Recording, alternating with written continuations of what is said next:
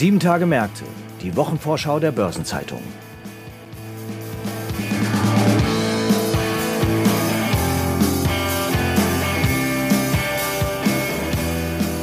Herzlich willkommen zu einer neuen Episode von Sieben Tage Märkte, dem Wochenausblick der Börsenzeitung.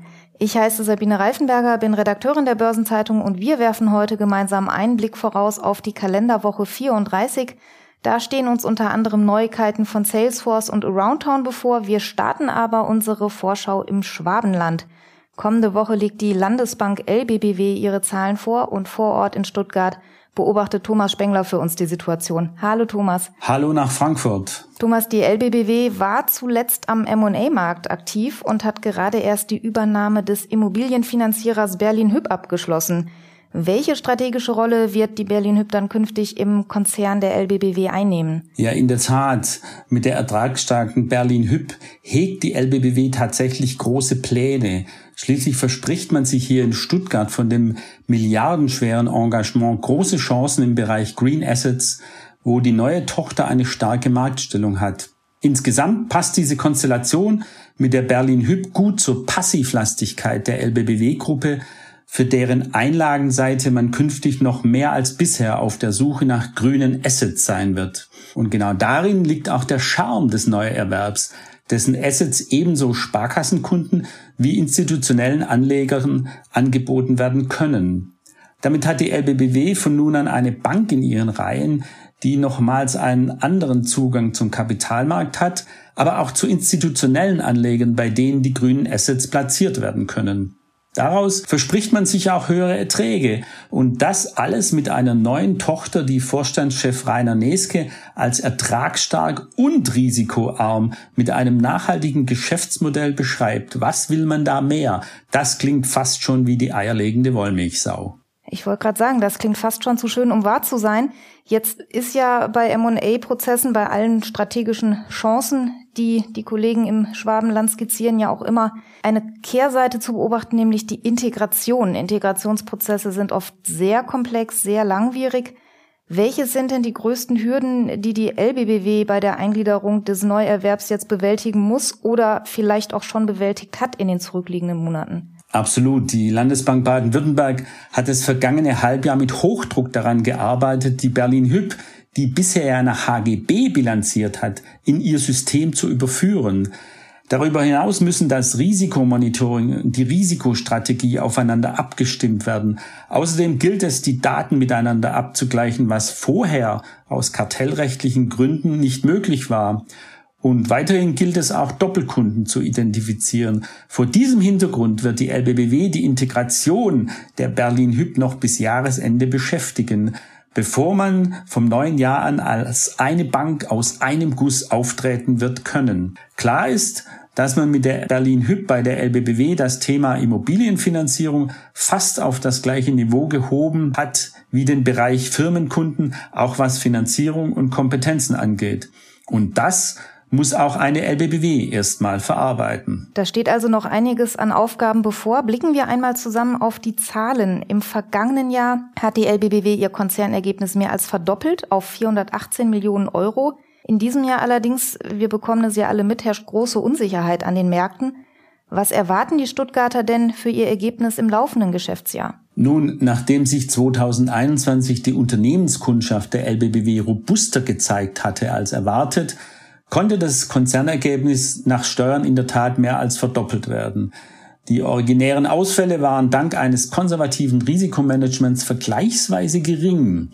Das laufende Jahr aber ist wegen der hohen Inflation und geopolitischer Spannungen von größeren Unsicherheiten geprägt. Insbesondere wegen des Krieges in der Ukraine rechnete der Vorstand bereits im März 2022 mit einem mittleren dreistelligen Ergebnisbetrag, was einem Rückgang gleichkommen würde.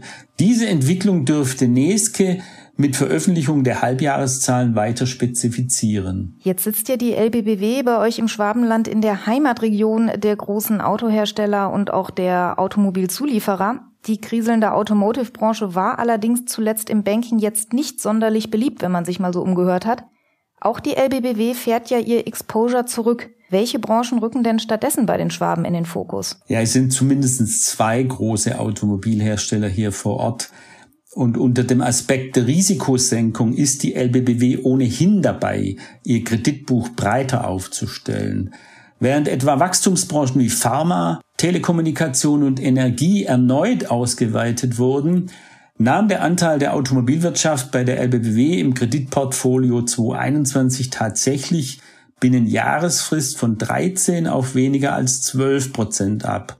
Unterm Strich aber halten sich die Kreditausfälle in diesem Bereich in Grenzen. Im Produktportfolio der LBBW tut sich derzeit ja ebenfalls noch etwas. Von der Bayern LB und der Helabar übernimmt die Schwäbische Bank gerade die Aktivitäten im Zins-, Währungs- und Rohstoffmanagement für Firmenkunden.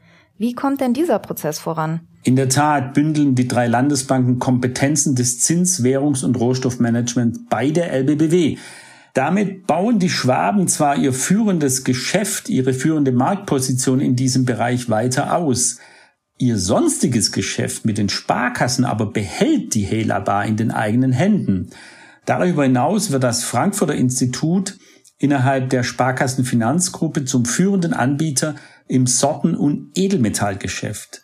So übergibt die LBBW andererseits an die Hessen zum 1. Januar 23 ihr gesamtes physisches Sorten- und Edelmetallgeschäft an die Helabar. Einzig das in Stuttgart berühmte Münzkabinett der Tochter BW Bank bleibt erhalten.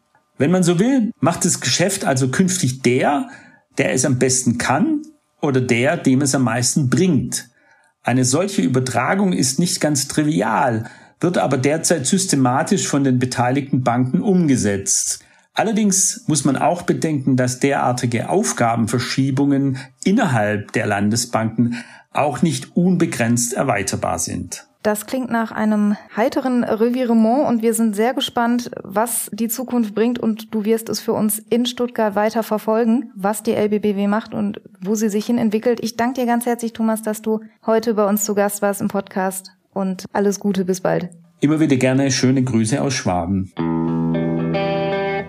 Und was steht sonst noch an in der kommenden Woche? Am Mittwoch legt der SAP-Konkurrent Salesforce seine Zahlen vor. Der Softwareanbieter kommt derzeit auf einen Börsenwert von knapp 190 Milliarden Dollar und hat im ersten Quartal für gute Stimmung gesorgt. Salesforce hat die Erwartungen der Analysten übertroffen und seine Gewinnprognose für das laufende Jahr angehoben. Positive Effekte bringt die milliardenschwere Übernahme des Bürochat-Anbieters Slack, die im Sommer 2021 abgeschlossen wurde. Die zahlt sich jetzt für Salesforce aus. Die Aboerlöse sind in dem zugehörigen Geschäftsbereich zuletzt um satte 55 Prozent gestiegen. Die Slack-Übernahme hatte ein Volumen von fast 28 Milliarden Dollar und damit ist der M&A-Hunger bei Salesforce erst einmal weitgehend gestillt. Laut Co-Vorstandschef Brad Taylor stehen weitere große Zukäufe vorerst nicht auf der Agenda. Analysten erwarten bei Salesforce auf Konzernebene im zweiten Quartal jetzt einen Umsatzanstieg von gut einem Fünftel. Die überwiegende Mehrheit rät derzeit zum Kauf der Aktie. Am Donnerstag präsentiert dann der Gewerbeimmobilienkonzern Aroundtown seine Zahlen. Da ist die Stimmung derzeit weniger gut. Immobilienaktien stehen generell unter Druck und das bekommt auch Aroundtown zu spüren. Der Konzern hat zuletzt einige Verkäufe getätigt und die Einnahmen in die Tilgung von Schulden und den Erwerb eigener Aktien gesteckt. Am Aktienmarkt ist diese Strategie bislang jedoch nicht von großem Erfolg gekrönt. Im Juli fiel die Aroundtown-Aktie zwischenzeitlich sogar unter die 3-Euro-Marke und erreichte ein Allzeittief. Hoffnungen ruhen jetzt darauf, dass das Hotelsegment wieder etwas aufholen könnte. Knapp ein Fünftel des Aroundtown-Portfolios entfällt auf Hotels und die haben während der Corona-Pandemie stark gelitten. Auch im ersten Quartal dieses Jahres waren die Folgen der Omikron-Welle im Gastgewerbe noch zu spüren. Der Mieteingang bei Hotels lag bei nur 45 Prozent. Im April kletterte die Rate dann bereits wieder auf 65 Prozent und für den Rest des Jahres prognostizierte Aroundtown im Mai Werte von immerhin 70 bis 80 Prozent. Ebenfalls für Donnerstag hat Vielmann neue Zahlen angekündigt. Die Optikerkette hat Anfang Juli eine Gewinnwarnung veröffentlicht und den Aktienkurs damit ordentlich auf Talfahrt geschickt. Auf die Nachricht folgte ein Kursrutsch um mehr als 13 Prozent. Bei Vielmann bereitet das Marktumfeld Sorgen, die Pandemiefolgen, der Ukraine-Krieg und die hohe Inflation belasten das Konsumklima. Bei der Vorlage der vorläufigen Zahlen hat Vielmann zudem anhaltende Corona-Folgen ins Feld geführt. Im Laufe des ersten Halbjahres habe es in den meisten Märkten anhaltende Einschränkungen gegeben, Vielmann beobachtete Rekordwerte im Krankenstand bei seinen Mitarbeitern und eine niedrige Kundenfrequenz. Diese Situation habe bis weit ins zweite Quartal angehalten, hieß es, insbesondere in Deutschland und Österreich. Vom Schock der Gewinnwarnung hat sich die Aktie noch nicht wieder erholt. Das Papier notierte zuletzt um die 40 Euro und damit so tief wie zuletzt im Oktober 2013. Beim Ergebnis vor Steuern rechnet Vielmann für 2022 nun mit einem Rückgang. Dieses wird bei mehr als 190 Millionen Euro erwartet. Im Vorjahr waren es knapp 210 Millionen Euro. Auf Veranstaltungsseite wird es zwar in den Sommerwochen wie gewohnt etwas ruhiger, ein paar weitere wichtige Termine haben wir in den nächsten Tagen aber dennoch. Am Montag steht zunächst ein Zinsentscheid in China an. Die People's Bank of China gibt den Referenzzins für Bankkredite bekannt. Am Donnerstag startet das Festival 2022, das internationale Branchenevent der Tourismus- und Eventwirtschaft in Berlin. Außerdem steht in Großbritannien der elfte von zwölf Wahlkampfauftritten im Rennen um die Nachfolge von Boris Johnson bevor. Und in Schwarzheide wird am Donnerstag der BASF NVRM Solarpark in Betrieb genommen. Das Oberverwaltungsgericht in Münster verhandelt Klagen gegen die Schließungen im Rahmen der Corona-Lockdowns im April 2020. Und außerdem steht am Donnerstag noch ein Zinsentscheid in Polen an. Am Freitag startet dann der Caravan Salon, die Weltleitmesse für mobiles Reisen in Düsseldorf. Und die britische Energieaufsichtsbehörde gibt die Preisobergrenze der Energiepreise für Oktober bis Dezember bekannt. Außerdem am Freitag liegt Moody's Rating-Ergebnisse für Albanien und Belgien vor und S&P veröffentlicht Rating-Ergebnisse für Dänemark und Österreich. Weitere Termine aus Unternehmen sowie Politik und Wirtschaft und die Updates zu wichtigen Konjunkturindikatoren finden Sie in der Übersicht heute auf Seite 2 der Börsenzeitung oder online unter börsen-zeitung.de slash Finanzmarktkalender. Einige runde Geburtstage gibt es in der kommenden Woche auch zu feiern. Uwe Baust, Vorstandsmitglied bei der Stadtsparkasse Düsseldorf, wird 60 Jahre alt, ebenso wie der Volkswirt Christoph M. Schmidt, Präsident des RWI Leibniz Institut für Wirtschaftsforschung. Und auch Elke Eller, bis Herbst 2021 Personalvorständin und Arbeitsdirektorin bei der TUI Group, feiert ihren 60. Geburtstag. Hans-Jörg Vetter, ehemals Vorstandsvorsitzender der Landesbank Baden-Württemberg und zuletzt bis März 2021 Aufsichtsratschef der Commerzbank, wird kommende Woche 70 Jahre alt und Ernst Welteke, ehemals Präsident der Deutschen Bundesbank, feiert seinen 80. Geburtstag. Aktuelle Geburtstage und Personalien finden Sie immer auch auf der Personenseite der Börsenzeitung. Und wenn Sie in der kommenden Woche noch etwas feiern möchten, dann gibt es einige kulinarische Anlässe. Am Mittwoch steht in den USA der Tag der Waffel an, denn am 24. August 1869 wurde dort der Entwurf für ein Waffeleisen patentiert. Am Donnerstag haben sie die Wahl. In den USA feiert man den Tag des Bananensplit und in Großbritannien ist am Donnerstag National Burger Day. Für Freunde der Vorratshaltung empfiehlt sich am Donnerstag der Tag der Konservendose. Auf die wurde am 25. August 1810 ein Patent erteilt. Ich darf Sie jetzt noch darauf hinweisen, dass Sie in der Sonnabendausgabe der Börsenzeitung die Spezialthemaseite Recht und Kapitalmarkt finden.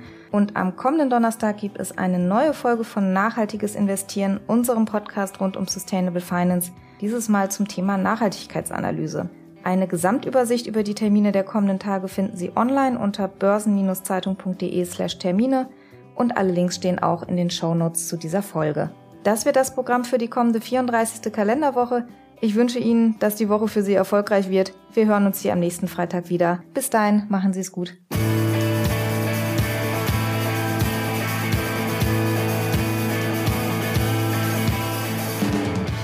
Das war 7 Tage Märkte, die Wochenvorschau der Börsenzeitung. Präsentiert von ZEB, der führenden Beratung für Financial Services in Europa.